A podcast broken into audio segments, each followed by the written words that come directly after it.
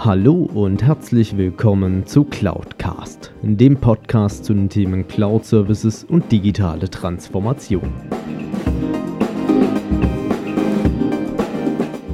Mein Name ist Alexander Derksen und ich freue mich darüber, dass auch du dich für das Thema Cloud und Digitalisierung interessierst und dass du heute zuhörst.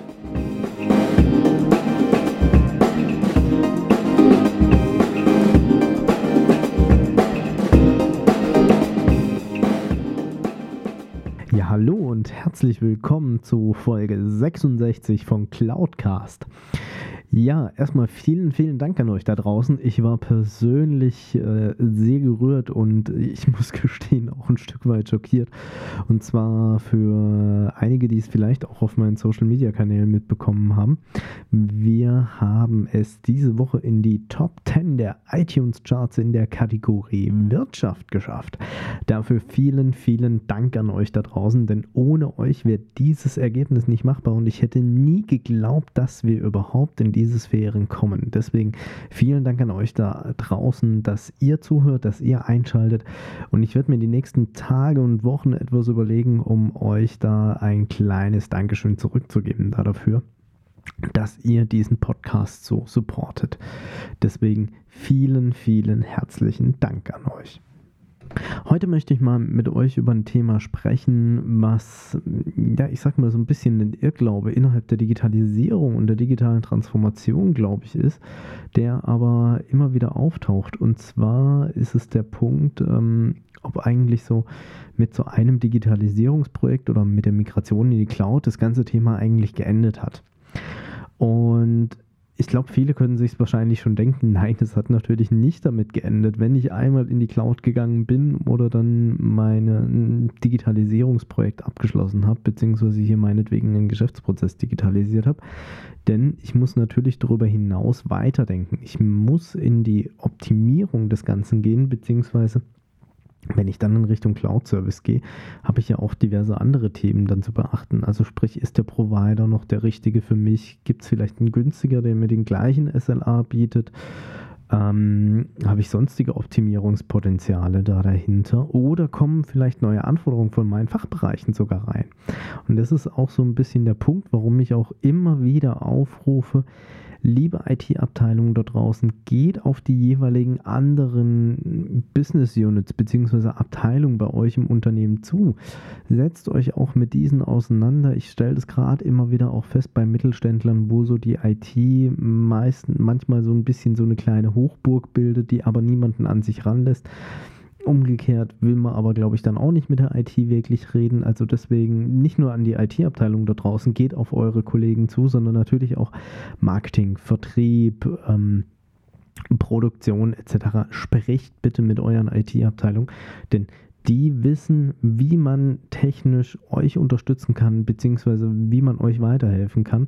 Ihr müsst es denen halt dann schlussendlich sagen und nicht einfach nur sagen, kannst du mal diese Software irgendwie auf den Server aufspielen.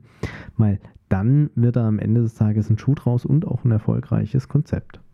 Aber es ist ja schlussendlich so, wenn ich dann beispielsweise, so einer der Klassiker ist ja immer noch das Thema Office 365 oder Infrastructure as a Service gemacht habe, meine Dienste nach extern verlagert habe, was passiert denn dann eigentlich? Natürlich, ich habe nur noch ein bisschen so was mit äh, dem ganzen Thema Berechtigungen zu tun, beziehungsweise meinen Benutzer anzulegen und so weiter und so fort.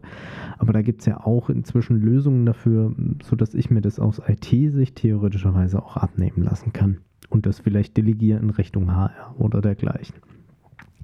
Jetzt ist es allerdings natürlich dann so, wenn ich dann erstmal sowas migriert habe, dann sollte ich ja eigentlich schauen, dass ich in eine Optimierung reingehe. Oder vielleicht auch schauen, wie können meine Prozesse denn effizienter gestaltet werden oder unterstützt werden. Im Themenbereich Office 365, beziehungsweise auch im Themenbereich G Suite und ähm, alles, was so um den Punkt kollaborative Lösungen, also Möglichkeiten der Zusammenarbeit und dergleichen geht, habe ich ja enormes Potenzial. Also was könnte so die Zukunft des Admins vielleicht auch sein, der Stand heute in seinem Unternehmen irgendwie Systeme pflegt, Exchange-Server, Storage, Netzwerk oder dergleichen wenn man sich das selber zutraut, könnte man vielleicht in Richtung Schulung gehen und könnte sagen, hey, pass auf, ähm, ich bringe euch jetzt bei, wenn ich vorher Exchange-Admin war, wie ihr vielleicht die Tools, die ihr jetzt künftig zur Verfügung gestellt bekommt, von uns als IT-Abteilung in dem einen oder anderen Szenario nutzen könnt. Und natürlich kann ich das kontinuierlich weiterentwickeln. Ich muss ja nicht von heute auf morgen so einmal die komplette Suite schulen oder den Leuten beibringen, wie man das, ähm, die Mittel, die da eine IT-Abteilung zur Verfügung stellt, nutzt, sondern ich kann ja auch hingehen und kann sagen, okay, lass uns das ganz langsam anstarten und wir gehen so über jede Möglichkeit einfach mal drüber. Es ist auch der Punkt, ich habe auf der anderen Seite natürlich auch dann künftig Verantwortung in Provider-Management ein Stück weit durchzuführen, beziehungsweise auch in SLA und Performance-Management, weil in der Regel, wenn ich einen Cloud-Service einkaufe, dann erfasse ich ja irgendwelche SLAs oder lasse mir die entsprechend bestätigen. Wie verfügbar ist die Plattform und so weiter und so fort. Und natürlich habe ich sowas im Gegenzug, sollte ich es zumindest aus Kundensicht auch heraus kontrollieren, stellt der Provider mir die Leistung auch zur Verfügung, die er mir vertraglich gewährleistet hat. Natürlich, wenn ich 100% erreicht habe, dann muss ich nichts großartig messen. Allerdings könnte es ja vielleicht sein, dass da trotzdem irgendwo was gehangen ist. Also sollte ich es mir zumindest auf alle Fälle mal anschauen, um auch sicher zu sein, selbst wenn ich der Annahme bin, ja, wir hatten in diesem Monat 100% SLA bzw. Verfügbarkeit der Systeme, sollte ich es vielleicht trotzdem nochmal querchecken bzw. entsprechend vielleicht auch querchecken lassen. Wenn man allerdings auch so in dieses Thema kontinuierliche Weiterentwicklung denkt, dann kann ich mir natürlich auch als IT erstmal auch anschauen, wie arbeiten denn meine ganzen Unternehmensbereiche oder was passiert denn da draußen eigentlich? Also sprich, was macht meine Produktion, was macht mein Vertrieb, was macht mein Marketing und so weiter und so fort. Und es ist ja auch vielerlei so, kennen ja die meisten wahrscheinlich auch von sich selber, man ist mit der Situation, die man so hat, die hat man erstmal angenommen und ist damit zufrieden. Und ähm, das hat sich vielleicht auch so über die Jahre hinweg eingeschlichen. Das ist es ja genauso auch bei Digitalisierungsprojekten. Geh hin zu einer Abteilung bzw. einem Unternehmen und frag, was fehlt euch denn? Wenn ich denen die Möglichkeiten nicht aufzeige und vielleicht auch nicht diesen externen Impuls manchmal setze, dann weiß ich ja gar nicht, dass ich das brauche oder dass ich es vielleicht gern haben würde. So ein bisschen vielleicht auch die Entwicklung Handy, Navi ähm, im Auto. Früher hat niemand eigentlich es notwendig gehabt, äh, von unterwegs aus zu telefonieren.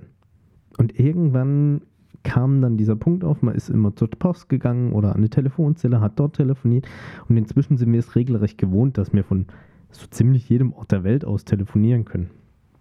Ich weiß auch noch, die ersten Navigationssysteme. Viele haben erstmal weiterhin mit Karten navigiert. So die klassische Straßenkarte, die ich vom ADAC gekauft habe oder die ich von, in meinem Fall habe ich sie von der Versicherung geschenkt bekommen und bin damit durch die Lande getingelt ich hatte mich mit der Situation irgendwann abgefunden und hatte ehrlich gesagt nicht das Bedürfnis, mir ein Navi irgendwann zuzulegen. Als ich dann allerdings in meinem ersten Fahrzeug ein fest integriert verbautes Navigationssystem hatte, ich sag's ganz ehrlich, heute möchte ich es nicht mehr missen. Und das sind so Sachen, wie sich das dann natürlich teilweise auch in so eine Selbstverständlichkeit einschlägt, beziehungsweise mir im Vorfeld gar nicht klar war, dass ich diese Funktionalität brauche oder gerne hätte. Und das ist natürlich auch, finde ich, so ein bisschen eine Aufgabe von den IT-Abteilungen da draußen heraus, ähm, dann auf die Leute zuzugehen, sich anzuschauen, was passiert da. Und wenn ich dann natürlich mich auch vom Know-how her technisch weiterhin auch über den Tellerrand schaue und nicht nur, ich sag mal, in meiner Storage oder Netzwerk oder Security-Blase und dergleichen hängen, kann ich auch entsprechend beurteilen, okay, wie sieht das Ganze aus. Vielleicht werden IT-Abteilungen auch künftig auf der einen Seite die Hüter und Bewacher der jeweiligen Verfügbarkeiten der Systeme, vielleicht allerdings auch auf der anderen Seite dann auch mehr sich brainstorming-mäßig in verschiedenen Diskussionen auseinandersetzen mit, was machen eigentlich unsere Anwender da draußen und wie können wir das noch besser unterstützen. Vielleicht ist es auch so ein Stück weit, dass ich neben so meinem klassischen Ticketsystem, ich vielleicht neben meinen normalen Prioritäten auch, ja, nennen wir es mal so eine Art Ideenkasten vielleicht brauche. Wo meine Anwender mir aktiv Feedback hineingeben und sagen, hey, das wäre doch vielleicht wünschenswert oder lukrativ, auch für uns als gesamte Firma. Könnt ihr mal schauen, ob wir sowas umsetzen können. Weil, wie gesagt, vielerorts stelle ich immer noch fest, gerade auch bei Mittelständlern, dass da wenig bis gar nicht kommuniziert wird. Und da steckt so viel Potenzial drin, auch gerade im Hinblick auf die Digitalisierung. Erzählt mir doch einfach mal, wie macht ihr das Stand heute? Hinterlasst mir gerne eine Nachricht, eine Rezension in den Show Notes oder einen Kommentar auf iTunes oder schreibt mir einfach klassisch eine E-Mail an info at cloud-cast.de. Ähm, wird mich sehr interessieren, wie das bei euch Stand heute im Unternehmen umgesetzt wird. Wird da vielleicht auch schon über so ein Ideenboard gesammelt und wie wird das Ganze dann bewertet bzw. auch genutzt? Ich freue mich da auf euren Input auf alle Fälle und äh, danke euch recht herzlich fürs Zuhören. Wünsche euch viel Erfolg bis nächste Woche. Macht's gut. Viel Erfolg bei eurer Digitalisierung und digitalen Transformation. Euer Alex Derksen. Wenn euch diese Folge gefallen hat, dann hinterlasst mir doch gerne eine Bewertung bzw. eine Rezension auf iTunes. Damit schafft ihr es, dass dieser Podcast noch mehr Leute erreicht und mehr in die Sichtbarkeit kommt. Ansonsten natürlich auch gerne teilen und äh, weiterempfehlen oder besucht auch gerne meine Webseite unter www.cloud-cast.de, beides jeweils mit C geschrieben. Dort könnt ihr auch gerne mit mir in Kontakt treten, auch gerne mit Themenvorschlägen zum Podcast.